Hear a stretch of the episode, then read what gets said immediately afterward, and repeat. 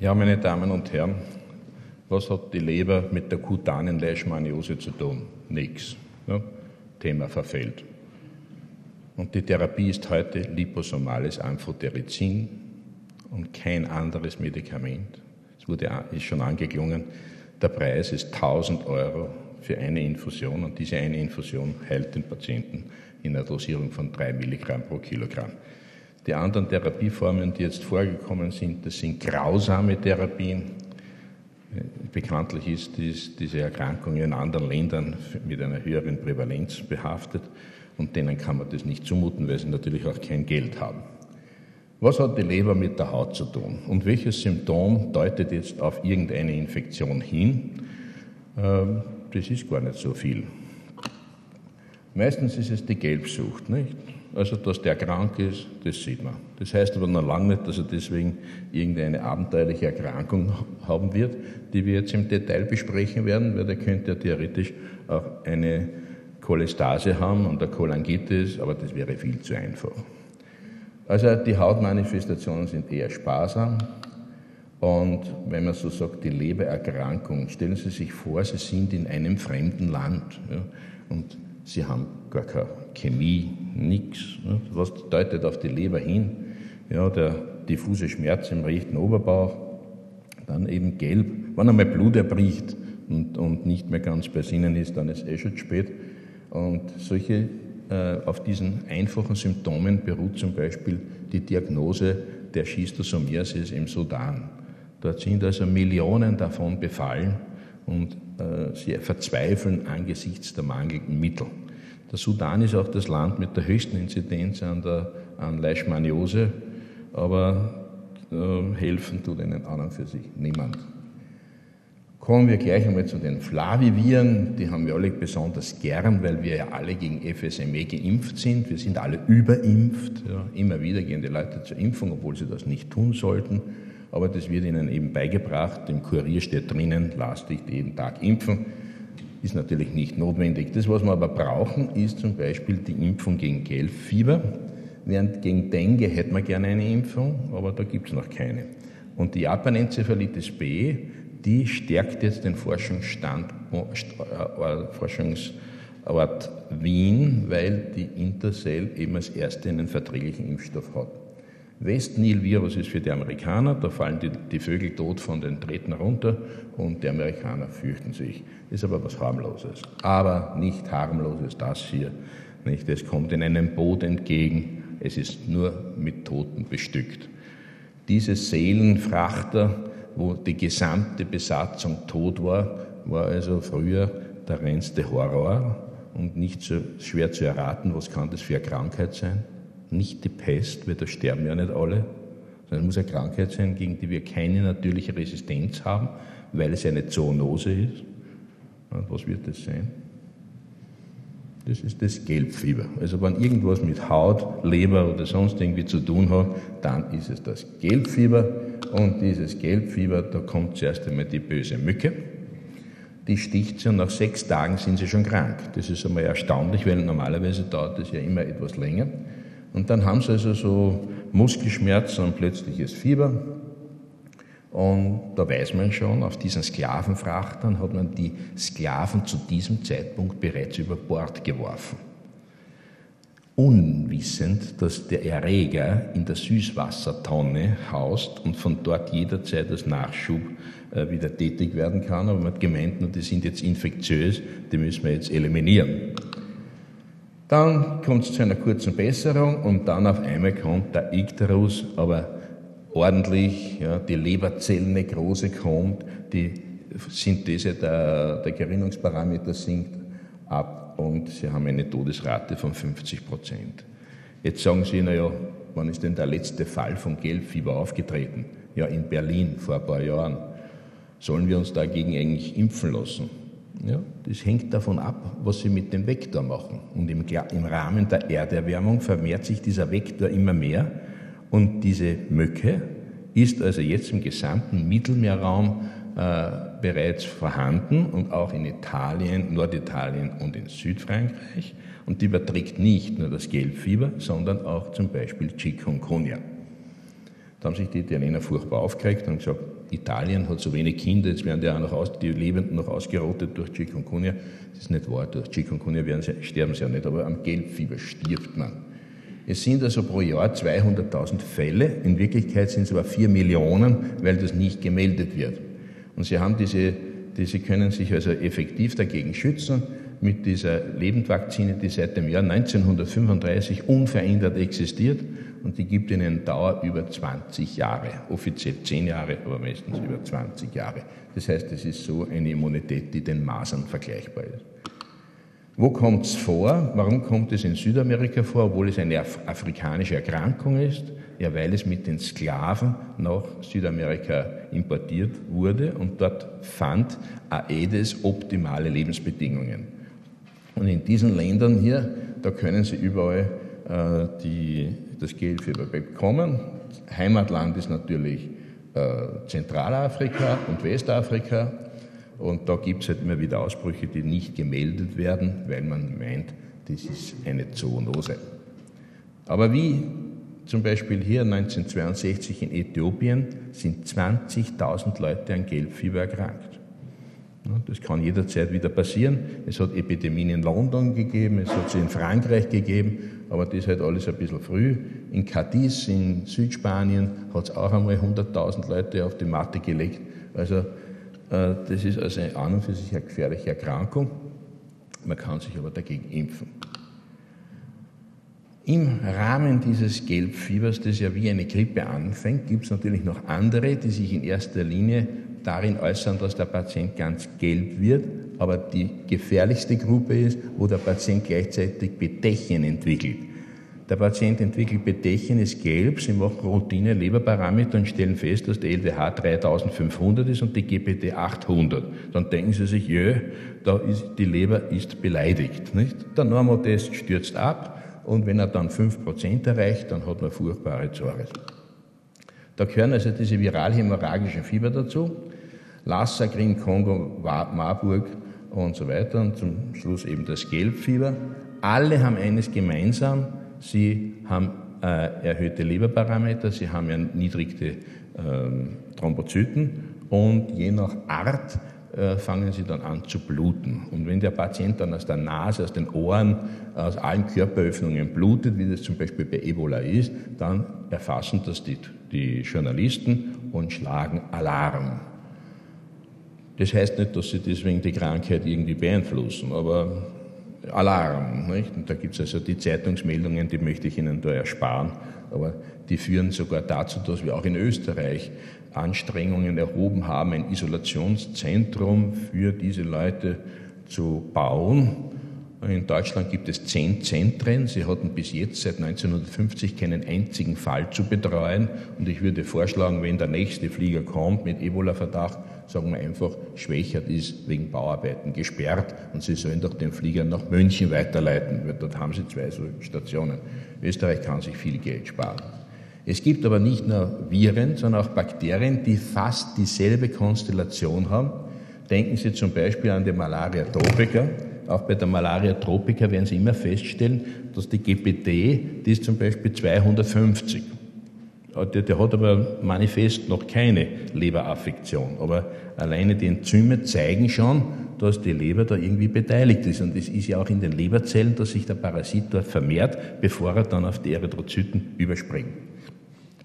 Dann die Rickettsiosis auch eine lustige Erkrankung, nicht nur der Patient ist strohgelb, hat so petechiale Blutungen und Sie denken sich, jö, der gehört zur linken Kategorie. Nein, der gehört zur Kategorie eine Tablette Vibramycin und gleich wieder gesund.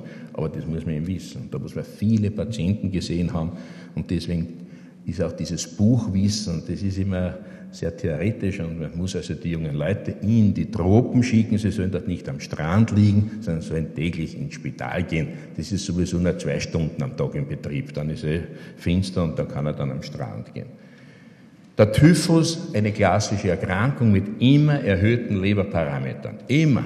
Sie diagnostizieren den Typhus sogar aufgrund der erhöhten Leberparameter. Und dann kommt gleich da ist die LDH der Leitparameter und dann kommen gleich die Thrombozyten. Die Thrombozyten sind sozusagen unterrepräsentiert in den, im Buchwissen.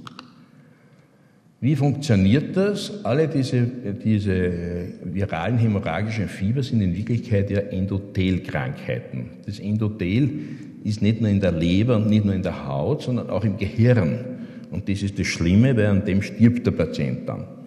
Die Patienten haben dann auch ihren, ihren Leberschaden, der kann bis zur totalen Lebernekrose gehen. Und da spielt die Art des hämorrhagischen Fiebers, ob das jetzt Omsk-Kyasanur oder Green-Congo Hemorrhagic Fieber und so weiter ist, spielt da eigentlich weniger eine Rolle, als vielmehr die Prädisposition, die der Patient mitbringt. Ist es zum Beispiel ein richtiger Österreicher, der seine Leber schon zur Hälfte ruiniert hat, durch immer äh, am Donnerstag zum Heurigen gehen und so weiter. Und die Kernuntersuchung ist eigentlich die Thrombozytenzahl. Thrombozyten und erhöhte Leberwerte, da fängt es dann kritisch an zu werden. Was ist mit der Schistosomiasis? Schistosomiasis ist auch eine furchtbare Erkrankung. Und wenn Sie hier noch nie etwas von Leberzirrhose gehört haben, fahren Sie in den Sudan. Sie haben dort nicht 100 Leute, sondern gleich 50.000 Leute, die alle auf sie warten, weil sie nämlich durch diese Schistosomiasis ihre Ösophagusvarizenblutungen haben. Und das ist der Schuldige, wenn Sie diese Schnecke hier ausrotten, dann haben Sie die Schistosomiasis beherrscht. Und das funktioniert also so, dieses Ei kommt also in diese Schnecke, wenn die nicht da ist, ist finster, dann äh, entstehen diese Zirkarien, und die Zerkarien machen eine ganz kleine Hautläsion. Außer sie duschen gerade in einem, unter einem Wasserfall, wo oben äh, gerade jemand hineingemacht hat, dann äh, bekommen sie das sogenannte Katayama-Syndrom. Sie werden knallrot, entwickeln 40 Grad Fieber und eine Eosinophilie von 90 Prozent das ist endlich einmal ein gescheiter Befund. Nicht? Sowas, das, da, da leuchten die Augen des Labormediziners, weil endlich hat einmal einer 90 Prozent, eher sind noch viele. Das ist der Ausdruck der, der Überinfestation. Dann entwickeln sich diese Schistosomen, die leben also bis zu acht Jahren. Und, aber die Esophagusvarizen aufgrund der portalen Hypertension, die treten frühestens nach 15 Jahren auf. Jetzt haben Sie viele Immigranten, die haben zum Beispiel Zeichen, da haben also Esophagusvarizen und sie sagen, naja, Herrn, Sie da, nicht, Sie trinken wahrscheinlich heimlich Schnaps. Da sagt er, nein, ich bin Muslim, ich habe 15 Frauen, 26 Kinder und trinke nie einen Alkohol. Das kann schon sein, weil in Wirklichkeit hat er nämlich vor 30 Jahren die Exposition in seiner Heimat gehabt mit den Schistosomen. So schaut es aus. Also die leben immer zusammen, ne? Frau und Mann ewig vereint. Da gibt es kein Fremdgehen und irgendwo anders herumtupfen, sondern die sind sich sehr treu und das Männchen lässt das Weibchen auch gar nicht aus. Wie sich die allerdings finden, das hat man eigentlich bis jetzt nicht verstanden, weil die Zerkarie, die geht ja durch die Haut des Fußes durch und die muss dann erst das richtige Biotop finden und das ist einerseits die Blase, bei Schistosoma manzoni der Darm und niemand weiß eigentlich, was die dorthin führt. Also nicht sagen, wir wissen alles in der Medizin, wir wissen ganz triviale Sachen nicht. Und da sehen Sie also so einen, der, der sagt also fast nichts, nicht? wie äh, es hat sich dann herausgestellt, dass er keine Schistosomiasis hat, sondern dass es eine Ankylostomiasis war. Aber er hat große Angst gehabt, habe im Internet nachgelesen, hat nämlich den Fuß in den Nil gehalten und hat uns dann ewig traktiert, wenn wir, werden wir ihn jetzt endlich behandeln gegen die Schistosomiasis. Aber er hat Gott sei Dank gar keine gehabt. Was ist in Goa? Goa ist auch sehr schön und in Goa, da waren früher die Hippies zu Hause und die Inder mochten die nicht. Das war Abschaum für sie, dieses Benehmen, dieses lockere Verhalten, blöde Kleider, knockert in der Gegend um rennen und so weiter. Und da haben die indischen Ärzte gesagt, die wollen wir nicht.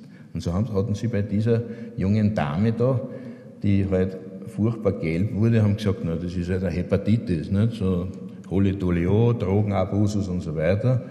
Und sie warteten und warteten und dann kam die Patientin, war, dann plötzlich im Koma und fuhr dann nach Österreich zurück.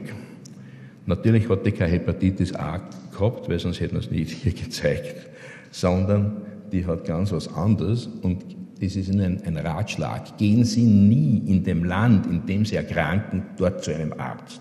Der weiß sicher nichts. Ja?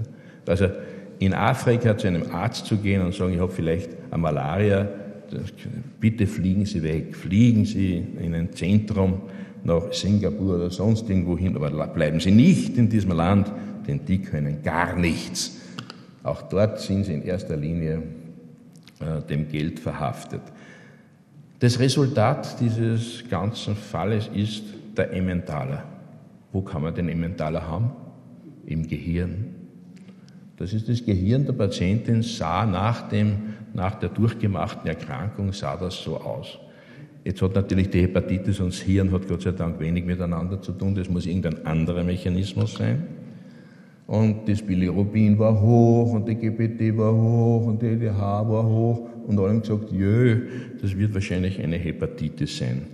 Der Freund, der war Medizinstudent, 19 Jahre, der, der konnte das schon nicht mehr hören. Und hat gesagt, er garantiert, dass seine Freundin keine Hepatitis hat, obwohl sie so gelb aussah. Ja, weil sie hat also eine Malaria tropica das, das gehabt. Und die, die Malaria tropica kann auch also eine hepatale Form ausprägen und dann wird der Patient hat alle Zeichen der Hepatitis. In Wirklichkeit hat er aber Parasiten im Blut und die machten dann die zerebrale Malaria. Die wurde also nicht erkannt und die Patientin hat ein Glück gehabt, dass das überlebt hat. Also nicht nach Goa fahren. Hm?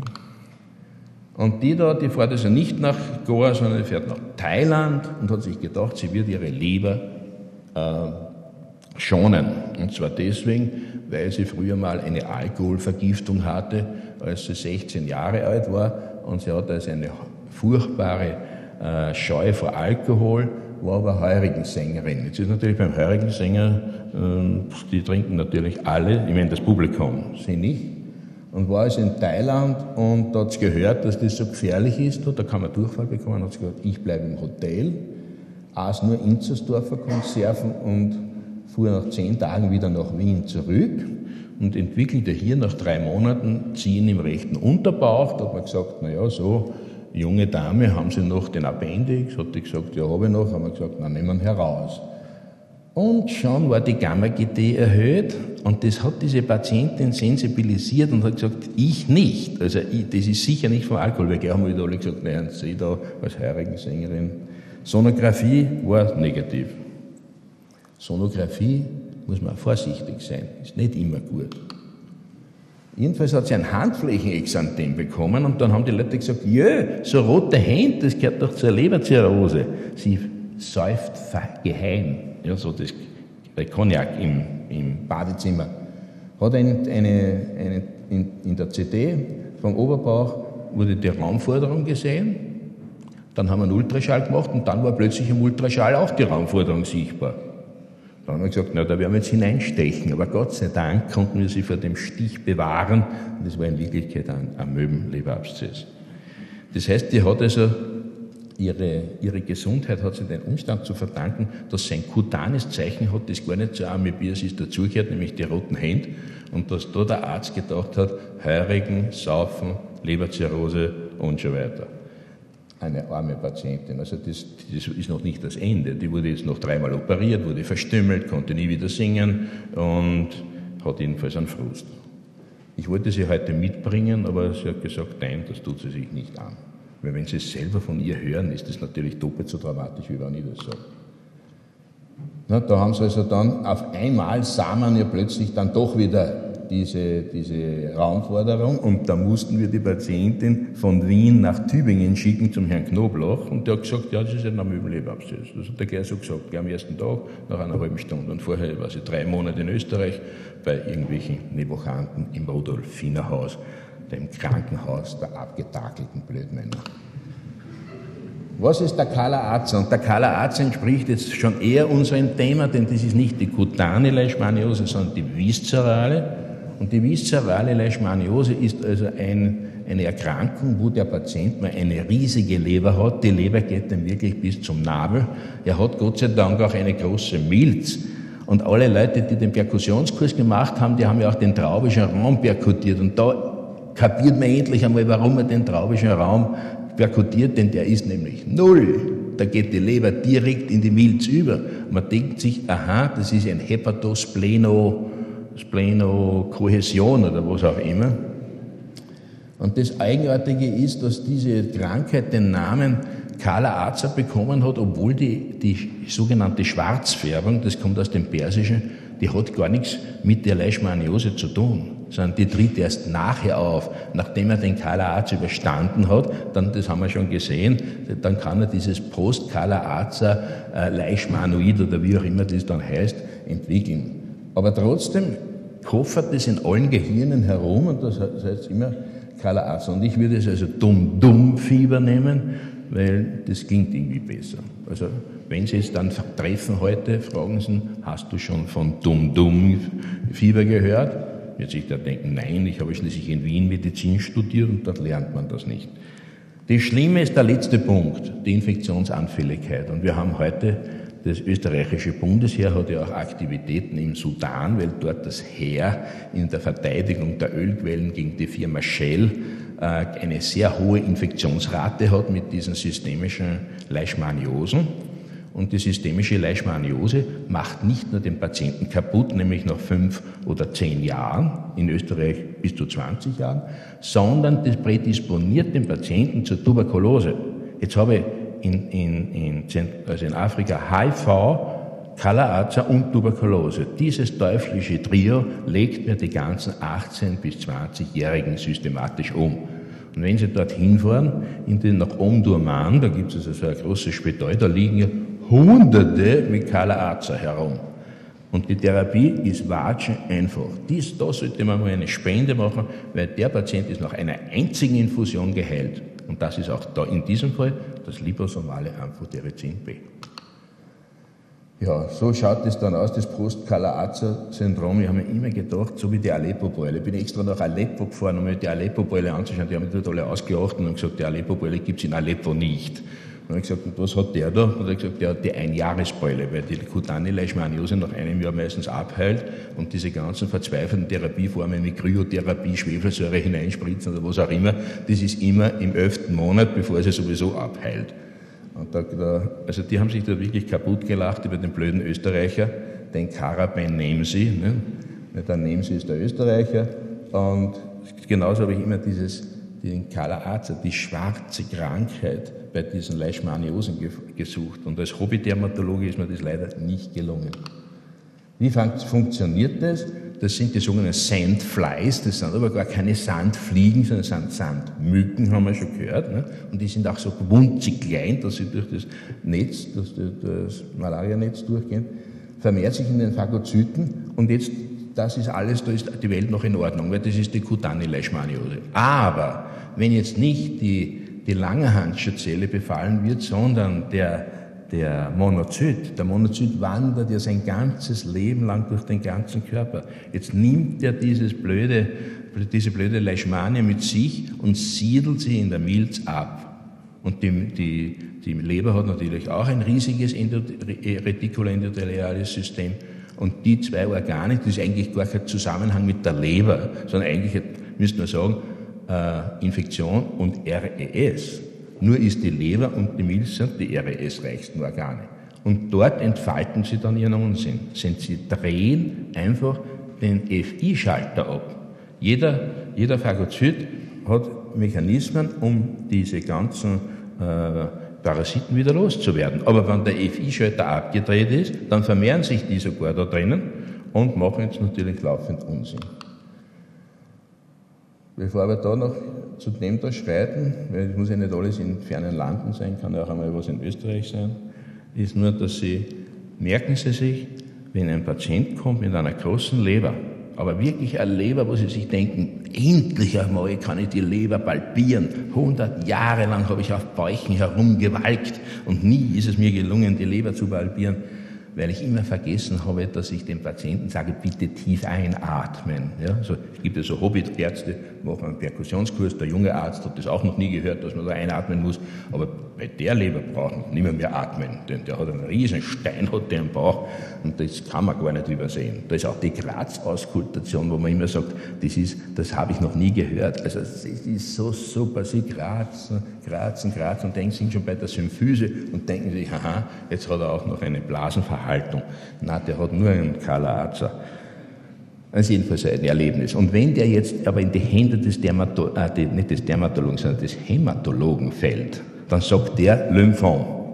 Und wir haben schon vier Patienten haben wir von den Hämatologen gerettet, weil die haben gesagt, sie haben einen Lymphom, sie werden jetzt niedergejobbt. Und die zwei wurden schon angejobbt, aber Gott sei Dank haben wir gefragt, wo waren sie denn? Und der berühmteste Patient war nur im Tyrrhenischen Meer, hat sich zu Tode gesoffen auf ein Segelboot, fuhr an Land und, und hat das Boot vergessen. Jetzt ist das Boot ohne Anker, seelenlos, so wie beim Gelbfieber über das Mittelmeer gefahren und der war dort an der Küste im Tyrrhenischen Meer und da hat er eben die Leishmaniose bekommen.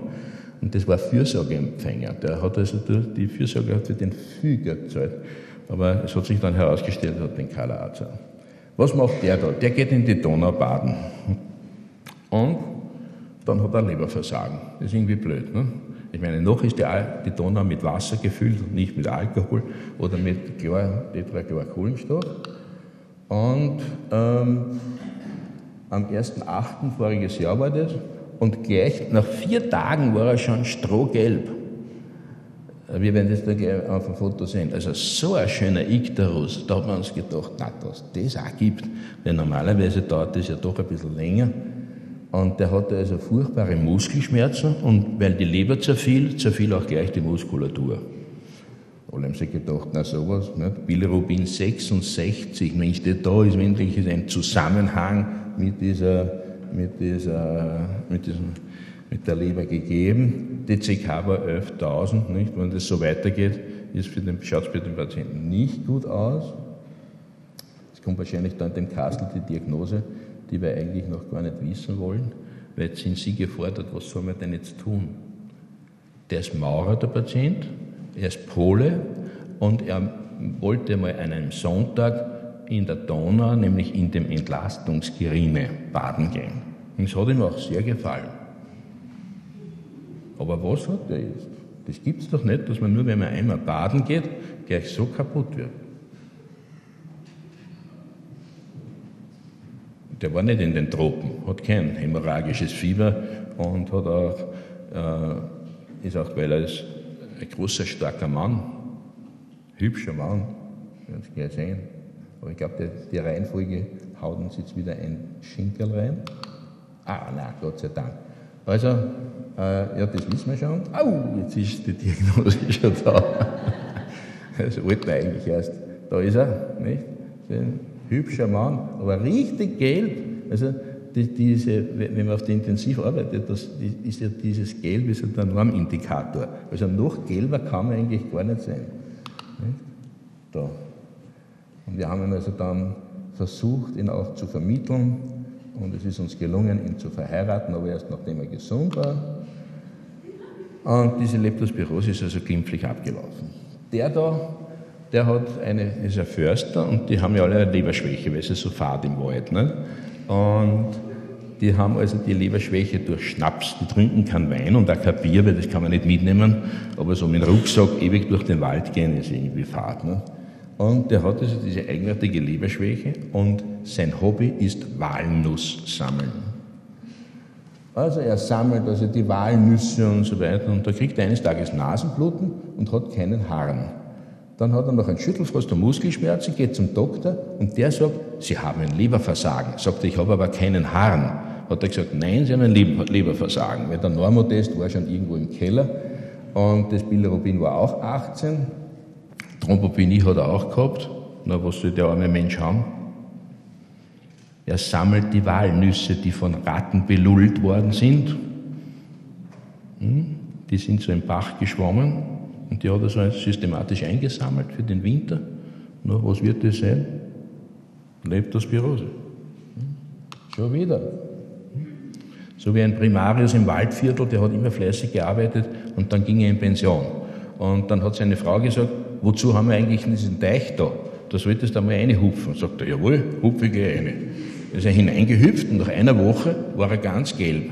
Und dann hat er sich in sein eigenes Krankenhaus gelegt, im Waldviertel das war fast tödlich, weil dort hat man in erster Linie einen Ultraschall gemacht und hat festgestellt, dass die Leber eine erhöhte Konsistenz hat, weil sie ja vorher gehärtet war durch die Geschenke der Patienten. Aber in Wirklichkeit hat er natürlich auch eine Leptospirose gehabt. der ist dann nie wieder in den Teich hineingehüpft.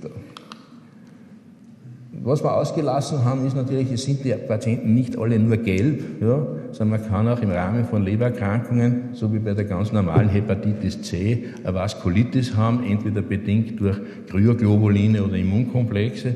Und das wird meistens übersehen, weil der moderne Arzt schaut immer nur die Blutbefunde an. Der alte Arzt denkt sich, die Blutbefunde kommen eh nie an und so weiter. Und der schaut den Patienten an und das muss man von den Dermatologen lernen. Die haben erstens gute Lichtquellen und schauen jeden Patienten nackt an. Der Patient schaut von vorne, schaut er noch normal aus. Aber am Bob schaut er dann das Basaliom, auf der anderen Seite das Spinaliom und irgendwelche anderen grauslichen Krankheiten, wo der Internist nie draufkommt, weil der Internist ist immer anständig. Der geht immer nur bis zur Unterhose. Aber der Dermatologe sagt, nein, nein, Sie haben zwar ein Wimmerl im Gesicht, aber Sie ziehen die Unterhose trotzdem aus. Und dann kommt man so auf solche Sachen drauf, dass der Patient die, die Varizen hat, dass der Patient irgendwelche chronischen Krankheiten hat. Aber das, das würde uns zu weit führen, weil äh, wir wollen ja doch eher die romantische Seite der, der, der Lebererkrankungen haben. Und wenn einmal der Patient dann schon schwarz wird, also richtig schwarz beim Gelbfieber, das heißt ein schwarzes Erbrechen. Der wird auch wirklich schwarz im Gesicht durch diese niederen Thrombozyten, durch die Koagulopathie. Aber dann ist leider, ist der, ist der also Insasse dieses Boots und nicht umsonst ist da niemand drauf.